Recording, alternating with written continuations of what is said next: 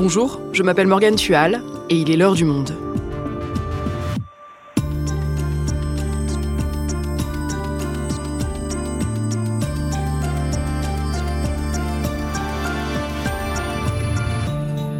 Aujourd'hui, près d'un mois après la fin de la politique zéro Covid en Chine, le pays est confronté à une flambée de l'épidémie. Début décembre, après trois ans de politique sanitaire extrêmement contraignante, le gouvernement a soudainement annoncé la levée de toutes les restrictions. Depuis, des hôpitaux, des morgues, des crématoriums sont débordés. Les soignants et les médicaments manquent. Cette situation inquiète la communauté internationale qui craint une pénurie mondiale de médicaments, mais aussi l'émergence d'un nouveau variant, surtout que les frontières chinoises s'apprêtent à rouvrir le 8 janvier. Frédéric Lemaître est le correspondant du Monde à Pékin. Il nous raconte cette nouvelle vague de Covid en Chine et ses conséquences. En Chine, l'inquiétante flambée de Covid-19, un épisode d'Adélaïde Tenaglia, réalisation Thomas Zeng.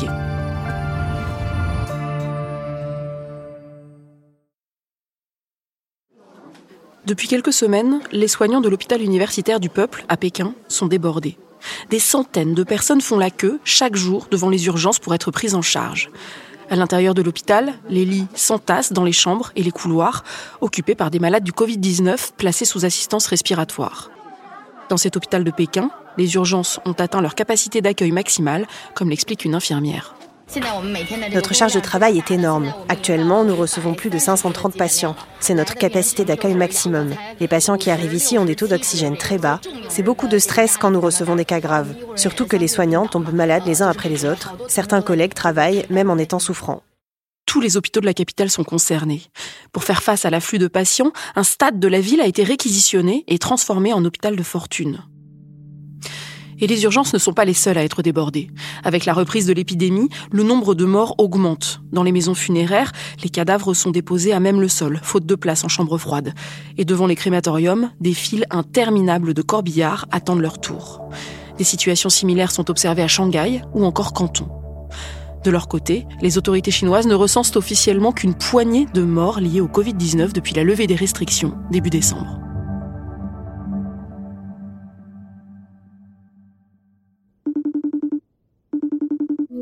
Bonjour Frédéric, ça va depuis le mois dernier? Mais oui, très bien, même si j'ai eu le Covid entre-temps, tout va bien maintenant. Je dis ça parce qu'il y a un mois, on a enregistré ensemble un épisode de ce podcast pour parler d'un mouvement de contestation en Chine contre la politique zéro Covid, une politique extrêmement contraignante qui visait à protéger le pays du virus. Et voilà qu'aujourd'hui, la Chine est submergée par les cas de Covid. Que s'est-il passé entre les deux? Alors, bien, le gouvernement effectivement a fait voler en éclats sa stratégie euh, zéro Covid. Hein, la doctrine tester, tracer, isoler a disparu euh, le 7 décembre et les Chinois sont à nouveau libres de leur mouvement. Mais les autorités ne présentent évidemment pas ça comme la fin de la politique zéro Covid parce que ce serait perdre la face. Mais cette expression n'apparaît plus du tout dans les communications officielles. Le discours officiel maintenant, c'est le virus a évolué, donc nos scientifiques ont constaté qu'il était moins dangereux, donc on adapte notre politique. Et jusqu'à présent, l'État se présentait comme le protecteur, celui qui défendait la vie, mais désormais la doctrine c'est chacun doit s'occuper de sa santé. C'est ce qui a d'ailleurs été écrit en gros sur le fronton de la tour monumentale de Canton, qui est une des principales tours du pays. Mais ce revirement soudain, il a eu lieu dans la foulée des manifestations contre cette politique zéro Covid. C'était un mouvement de contestation d'une ampleur inédite depuis Tiananmen, c'est ce que tu nous disais le mois dernier. On a même vu des Chinois appeler à la démission du président Xi Jinping. Est-ce que ce sont ces manifestations qui ont poussé le pouvoir à renoncer à sa politique zéro Covid? Alors je pense que ces manifestations ont joué un rôle, c'est sûr, mais ce n'est sans doute pas la principale raison. D'après moi, la première raison pour avoir abandonné la politique zéro Covid, c'est qu'avec Omicron, les contaminations augmentaient de toute façon depuis des mois. Il y avait plusieurs milliers de cas à Canton euh, et à Pékin, et donc la politique zéro Covid n'était plus aussi efficace qu'avant depuis le printemps. D'ailleurs, il y a eu plusieurs confinements. On a vu euh, le plus spectaculaire, celui de Shanghai, euh, mais il y a eu également d'autres régions dont on a peu parlé, tout simplement parce qu'il n'y avait pas d'étrangers et pas de journalistes. Mais le virus s'est propagé. Et récemment, donc, euh, le nombre de cas a flambé à Canton et à Pékin, deux villes très très importantes. Donc, le gouvernement pouvait soit confiner ces villes, mais ça aurait été compliqué sur le plan euh, politique notamment et très impopulaire, soit changer de cap. Et c'est ce qui a été fait. Deuxième raison, la question économique. Le pays tourne maintenant au ralenti depuis près de trois ans et notamment cette année. Quand vous pouvez pas vous déplacer, euh, ni les personnes ni les biens ne peuvent se déplacer, donc évidemment ça ralentit l'économie. Troisième raison, il y a le ras-le-bol généralisé de la population. Ces manifestations de fin novembre, c'était pas euh, essentiellement des manifestations politiques, c'était vraiment des manifestations contre les excès du zéro Covid. Et puis il y a donc une quatrième raison aussi, peut-être, c'est que le congrès du Parti communiste est passé par là. Xi Jinping a été reconduit, il n'a donc plus de risque à prendre, et donc il a pu assumer un virage politique qu'il ne pouvait pas assumer avant le mois d'octobre. Alors, dans les faits, qu'est-ce que ça change concrètement pour la population chinoise et pour toi qui vis là-bas, la fin de cette politique zéro Covid? Ah bien, ça change tout. D'abord parce que les tests systématiques euh, ont disparu. Euh, jusqu'au 7 décembre, il fallait absolument des tests quotidiens ou tous les deux jours pour rentrer dans le moindre magasin ou pour changer de ville. Là, les tests ont disparu du jour au lendemain. C'est ce qu'a annoncé la Commission nationale de la santé, l'équivalent du ministère de la Santé, le 7 décembre dernier.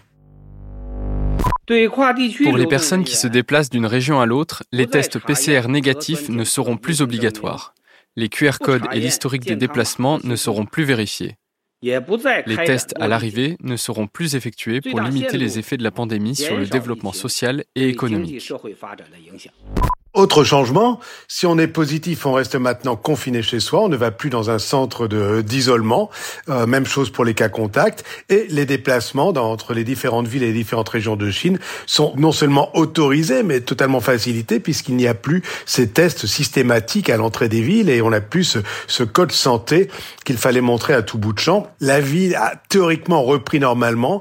Il n'y a plus que les écoles et les universités qui restent fermées dans certaines villes, notamment Pékin. Ça veut dire que le 7 décembre, la vie normale a repris en Chine après presque trois ans de verrouillage? Alors, ce serait trop simple. Non, pas tout à fait. La vie aurait dû reprendre normalement, mais euh, que s'est-il passé? C'est que les cas de Covid ont explosé et donc les gens n'osaient pas sortir de chez eux. Euh, J'ai commencé euh, euh, de manière ironique en disant qu'entre notre dernière interview et celui-ci, j'avais attrapé le Covid. De fait, euh, voilà, comme je pense une grande partie des, des, Pékinois, je suis resté cloîtré chez moi pendant une bonne semaine, euh, n'osant pas sortir. Donc parce que soit les gens avaient le Covid et ne pouvaient pas sortir, soit ils avaient peur de l'avoir et donc ne sortait pas. Et donc pendant 15 jours, euh, à Pékin, les rues étaient totalement désertes et c'est actuellement le cas à Shanghai, même si la vie euh, a l'air de reprendre normalement euh, à Shanghai. Et je dois dire que depuis 2-3 jours, elle reprend également normalement à Pékin.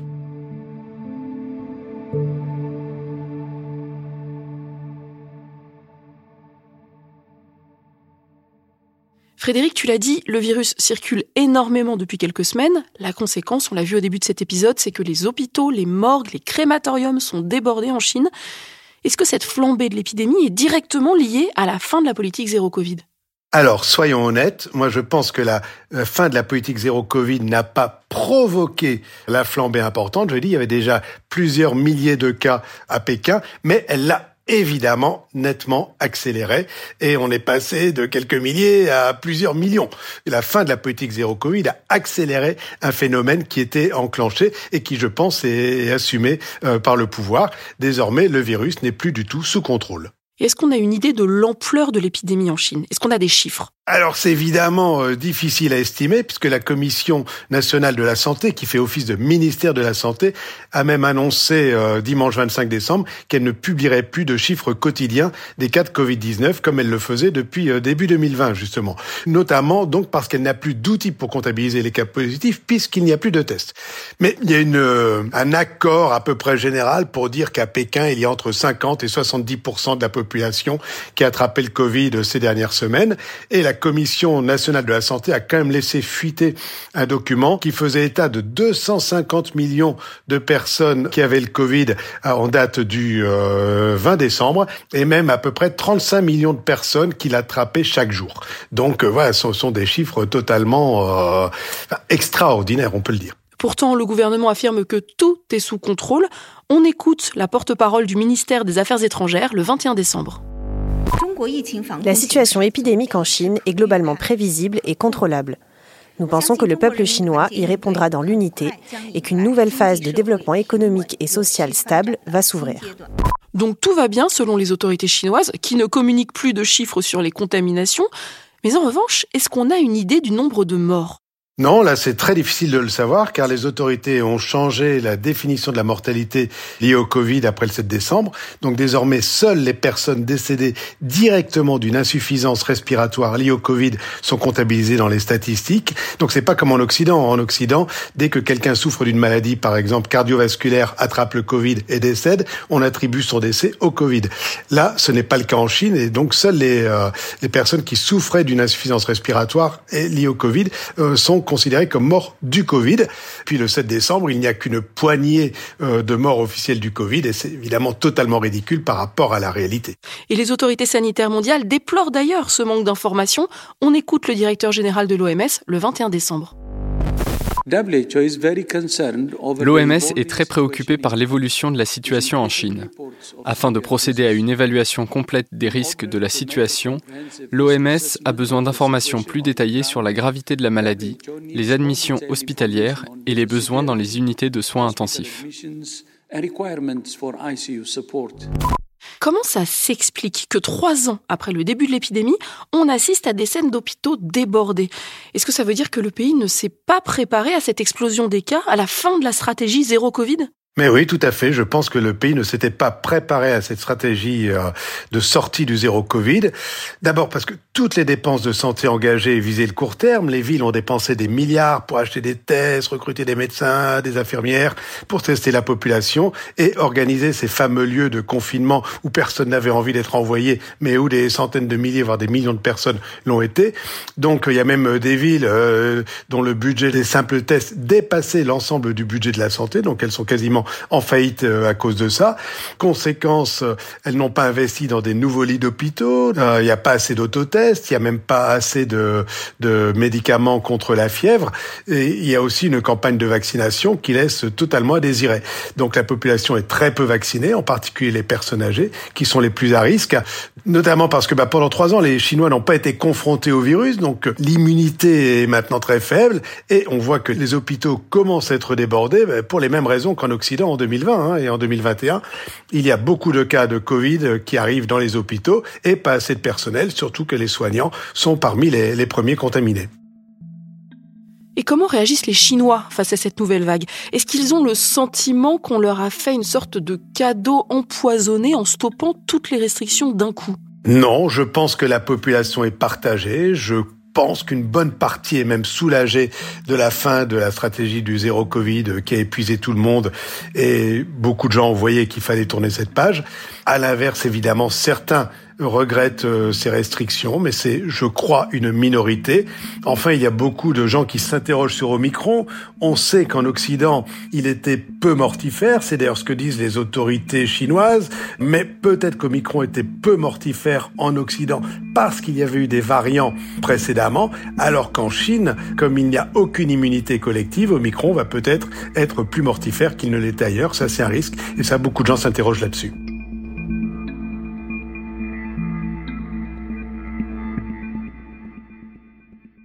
J'aimerais maintenant qu'on s'intéresse aux conséquences plus globales de cette nouvelle flambée de l'épidémie en Chine. On va commencer par écouter une déclaration de la Commission de la Santé le 27 décembre. Nous n'appliquerons plus de mesures de quarantaine pour contrôler les maladies infectieuses des voyageurs ou des cargaisons entrantes. Nous admettrons les patients infectés par le Covid-19 en fonction de la classification et du niveau d'infection et nous ajusterons les politiques médicales en temps réel. La politique de réalisation des tests PCR sera basée sur le volontariat. La Chine va donc supprimer dès le 8 janvier la quarantaine obligatoire pour les personnes qui arrivent dans le pays. Désormais, seul un test négatif de moins de 48 heures sera exigé. Cette mesure était réclamée de longue date par la communauté internationale. Mais cette annonce a quand même surpris tout le monde. Oui, oui. Alors bon, c'est vrai que cette annonce est quand même un phénomène économique et diplomatique majeur et une étape décisive hein, pour la réouverture de la Chine sur le monde.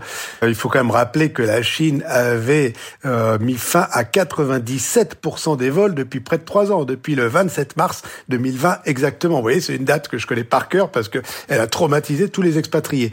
Par ailleurs, bon, par exemple, les dirigeants politiques étrangers euh, qui venaient en Chine jusqu'à présent étaient soumis eux-mêmes à un confinement. Ils étaient dans une bulle et ils pourront à nouveau se rendre à Pékin ou d'autres villes librement. D'ailleurs, depuis cette annonce, les demandes sur les sites de voyage explosent. Tous les Chinois qui ont les moyens ont envie de, de voyager, mais tout le monde a été surpris, même si cette décision est finalement assez logique. Ça aurait été bizarre de continuer à imposer une quarantaine à des voyageurs arrivant dans un pays où quasiment la totalité de la population a le virus, euh, ou en tout cas va l'avoir dans les semaines à venir. Et pourtant, cette réouverture de la Chine génère aussi des inquiétudes. Plusieurs pays comme l'Italie, les États-Unis et désormais la France ont annoncé qu'un test PCR négatif serait obligatoire pour les personnes arrivant de Chine. En fait, on voit que les autorités sanitaires mondiales euh, craignent un nouveau variant chinois, même si certains pays très dépendants de la Chine pour leurs recettes touristiques, comme le Cambodge ou la Thaïlande, eux, se réjouissent apparemment. Ce changement de politique sanitaire en Chine a également une autre conséquence, une pénurie de médicaments qui touche pour le moment la Chine, mais qui pourrait se répandre ailleurs. Est-ce que tu peux nous expliquer? Depuis le 7 décembre, les autorités invitent les Chinois à ne plus se rendre à l'hôpital, mais à donc prendre leur santé en main et donc aller en pharmacie. Mais il faut savoir qu'il n'y a pas de médecine de ville en Chine, c'est soit la pharmacie, soit l'hôpital. Le problème est que depuis euh, février 2020, à cause de la politique zéro Covid, il fallait présenter un test négatif et faire euh, déclarer son identité pour se rendre en pharmacie et acheter des produits euh, contre la fièvre ou contre les rhumes. Donc de nombreux Chinois ont renoncé depuis trois ans à se soigner et à renouveler leur stock de doliprane de peur d'être testés positivement à la pharmacie. Et donc les pharmacies ont diminué les commandes d'antidouleurs et d'antifièvres puisque personne ne les réclamait. Et donc les laboratoires se sont mis aussi à en produire moins. C'est assez logique. Sauf qu'avec la nouvelle vague, quand le gouvernement a incité les Chinois à se soigner seuls, ils se sont rués en pharmacie ou même en ligne pour acheter ce type de médicaments. Ils ont dévalisé tous les stocks et donc euh, la Chine, qui produit 40% euh, des médicaments vendus dans le monde, se retrouve en fait euh, en pénurie de médicaments. Et donc cette pénurie pourrait se répercuter dans d'autres pays. Mais oui, bien sûr, parce qu'on peut imaginer que désormais, d'abord, dans la liste des priorités des laboratoires chinois, les hôpitaux et les pharmacies du pays passent avant les commandes de l'étranger, même si c'est pas explicite. Et surtout, on observe un deuxième phénomène.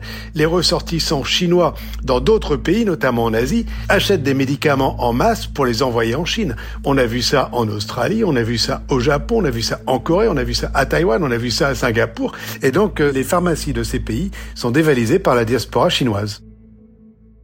Alors, face à cette situation, est-ce que le gouvernement chinois pourrait faire machine arrière, revenir à une politique plus restrictive? À vrai dire, je ne vois pas comment il pourrait à nouveau revenir en arrière maintenant. Je pense que le gouvernement chinois mise sur une immunité collective maintenant la plus rapide possible. Il se félicite officiellement d'avoir gagné trois ans en mettant à l'abri euh, la population des variants les plus dangereux. On verra si c'est le cas. Et ils vont tout faire pour afficher un bilan positif, ou en tout cas le moins négatif possible, grâce à cette nouvelle définition très restrictive de la mortalité liée au Covid, qui permet de minimiser les effets euh, de l'épidémie.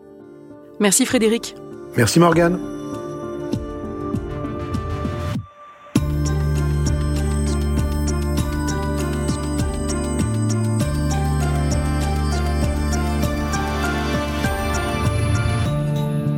Pour suivre l'évolution de l'épidémie dans ce pays, vous pouvez lire les articles de nos correspondants dans la rubrique Chine en vous abonnant sur notre site lemonde.fr. C'est la fin de l'heure du monde, le podcast quotidien d'actualité proposé par le journal Le Monde et Spotify. Pour nous suivre tout au long de l'année, vous pouvez vous abonner gratuitement au podcast sur Spotify ou nous retrouver chaque jour sur le site et l'application lemonde.fr. Si vous avez des remarques, des suggestions, des critiques, n'hésitez pas à nous envoyer un email à l'heure du monde L'heure du monde est publiée tous les matins du lundi au vendredi. On se retrouve donc très vite. À bientôt.